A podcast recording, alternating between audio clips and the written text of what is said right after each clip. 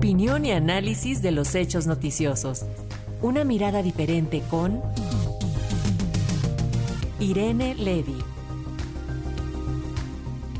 Y como todos los viernes ya tenemos el comentario de nuestra especialista en medios y en telecomunicaciones, eh, de la maestra Irene Levy. Y hoy el tema es eh, pues eh, los errores de la inteligencia artificial. Así que adelante, te escuchamos.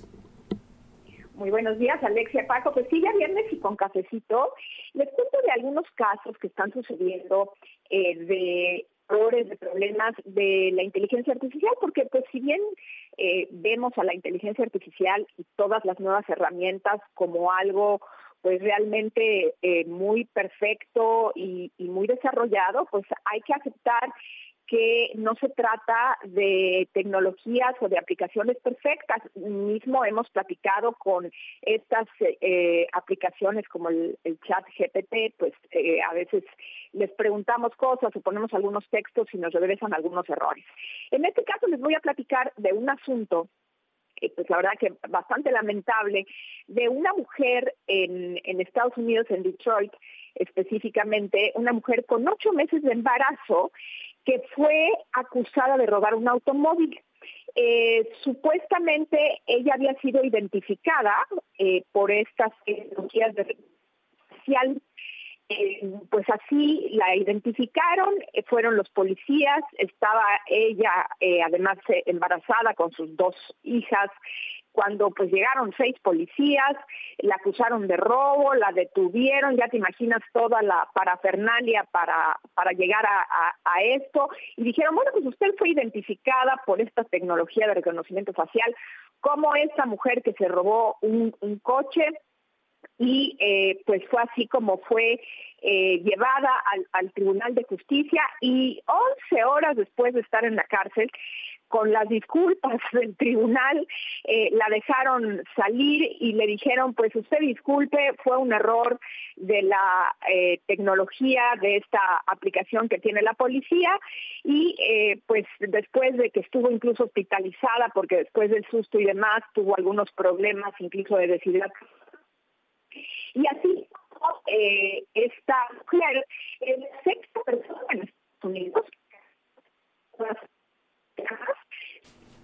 eh, maestra, un favor, maestra Irene Levy, te, te, puedes mover un poquito porque se está perdiendo tu voz y no te escuchamos claramente, por favor. Sí, les, decía, espero que esté mejor, les decía, les decía que efectivamente se trata de la, la no, no es la única persona, es la sexta persona que es falsamente vinculada con un eh, delito eh, por una, una falsa identificación eh, de, de, esta aplicación de inteligencia artificial. Pues es así como, pues en realidad eh, no es, les decía yo, no es la primera vez.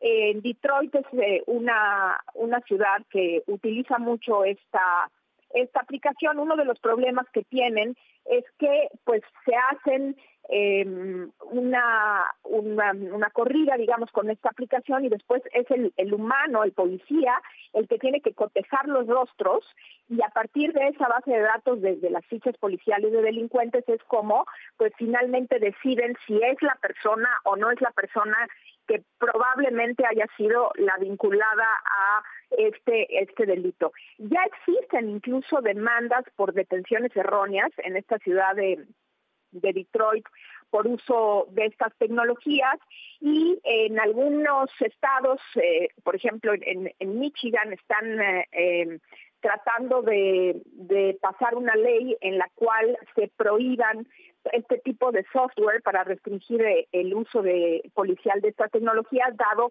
que se trata de eh, pues muchos errores que están relacionados con esto. En México, bueno, pues si bien no tenemos todavía eh, adoptado un uso específico de la tecnología de reconocimiento facial a través de, aplicaciones concretas, sí hay que decirlo, cada vez más se integran el uso de tecnologías de vigilancia, ¿no? Estas cámaras eh, que están instaladas en las calles y que nos permiten ver a veces los rostros de los eh, posibles delincuentes, pues el problema es que eh, creemos que esta es una solución al problema de la seguridad pública, pero no necesariamente lo es. Entonces, este es un tema a reflexionar y cada vez más se encuentran algunos problemas, inclusive de, de, racismo, porque se ha acusado que casualmente estas aplicaciones eh, pues identifican más o, son más proclives a acusar a los afroamericanos de, estos delitos.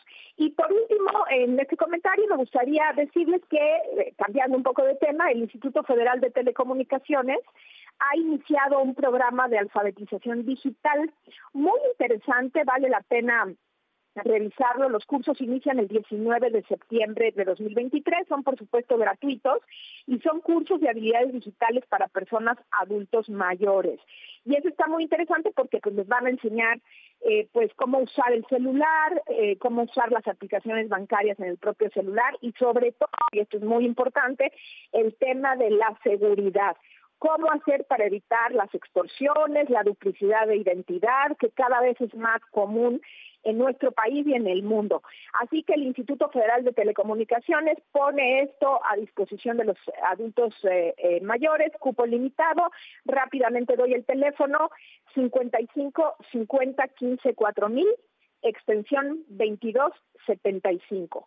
Sería bueno, pues para todos aquellos que escuchan, que estén interesados en tomar este curso, que les echen una llamada y se inscriban. Pues ese es mi comentario por hoy. Muy bonito fin de semana. Bonito fin de semana, Macha. Repítenos el número, por favor. Claro que sí, 55 50 15 4000, extensión 2275. Perfecto, vamos a estar en comunicación y esperando a que nos compartas los resultados, cómo va avanzando esto. Un abrazo. Otro para allá, bye. Bye.